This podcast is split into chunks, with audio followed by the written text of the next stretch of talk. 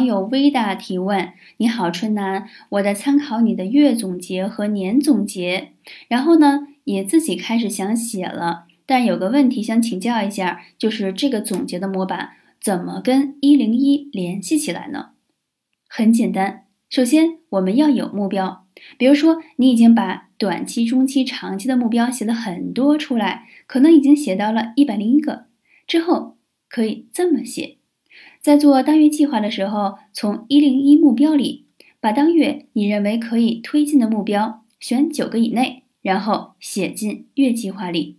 每天复盘的时候，快速浏览一下月计划里的目标们，这样就能推动目标完成的进度。之后在每月复盘的时候，写下这个月你完成了哪几个一零一目标。